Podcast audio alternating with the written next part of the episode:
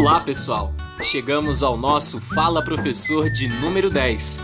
Muitos aplausos para os nossos professores e professoras.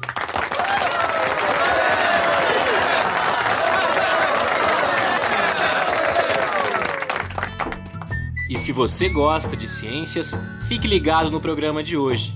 Talvez você já ouviu falar em uma composteira. Achou o nome esquisito ou não sabe o que é?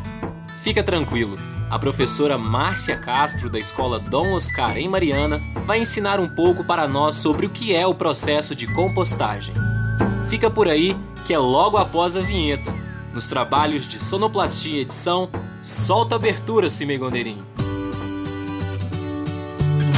Professor, tenho uma dúvida. Eu queria fazer uma pergunta, professor. Professor, eu gostaria de saber. Fala, professor. Professor, eu tenho uma dúvida. Chega mais, professor. Professor, eu tenho uma questão. Então, professor, eu gostaria de saber. Está no ar. Fala, professor. Olá, sou Márcia Castro, professora de Ciências da Escola Dom Oscar de Oliveira, em Mariana. Leciono para os alunos do sexto e sétimos anos. Professora Márcia, primeiro, explica para nós o que é o processo de compostagem. A compostagem é um processo de transformação da matéria orgânica, como restos de folhas, frutas que seriam jogados no lixo, em adubo. Isso mesmo. E sabem quem são os responsáveis por essa transformação? Os fungos, as bactérias e adivinha, as minhocas.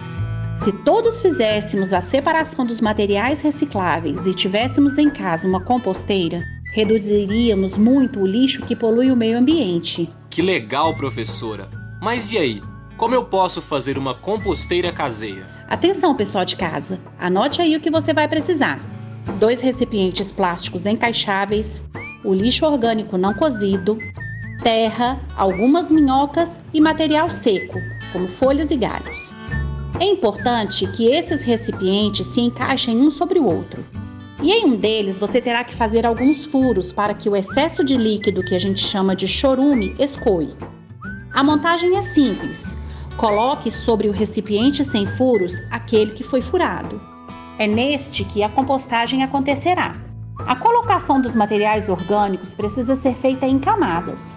A primeira camada é sempre a de terra, e ela deve cobrir todo o fundo do recipiente com furos, até a uma altura de três dedos. Depois, coloca-se as minhocas e, por último, os materiais orgânicos, como as cascas de frutas, legumes e verduras que seriam colocados no lixo, mas não foram cozidos. Ah, casca de ovos também. Poxa vida, professora, achei que seria muito mais difícil. Mas para cuidar da minha composteira, pode acontecer de dar algum mau cheiro por conta do chorume? É preciso tomar alguns cuidados com a composteira. Ela precisa ficar em um local com pouca incidência de sol. É preciso que ela esteja úmida, então de vez em quando tem que molhar. Mas não molhe muito, hein? Se a sua composteira der mau cheiro, é só colocar um pouco de terra por cima ou matérias secas como folhas e galhos.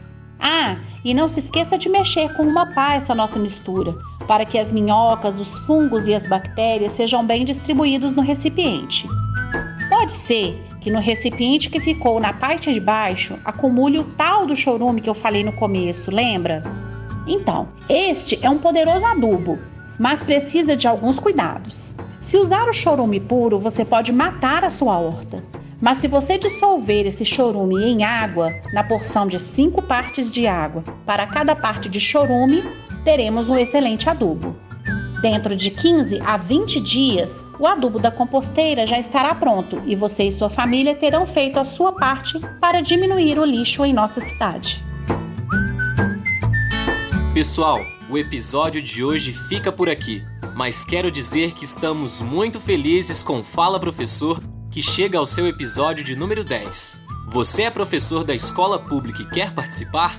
Acesse radio.fop.br e nos envie sua proposta de tema para o nosso programa.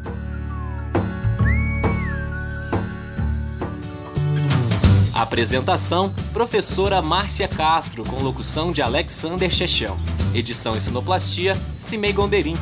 Coordenação de projeto: Glaucio Santos. Apoio: Secretaria Municipal de Educação de Mariana.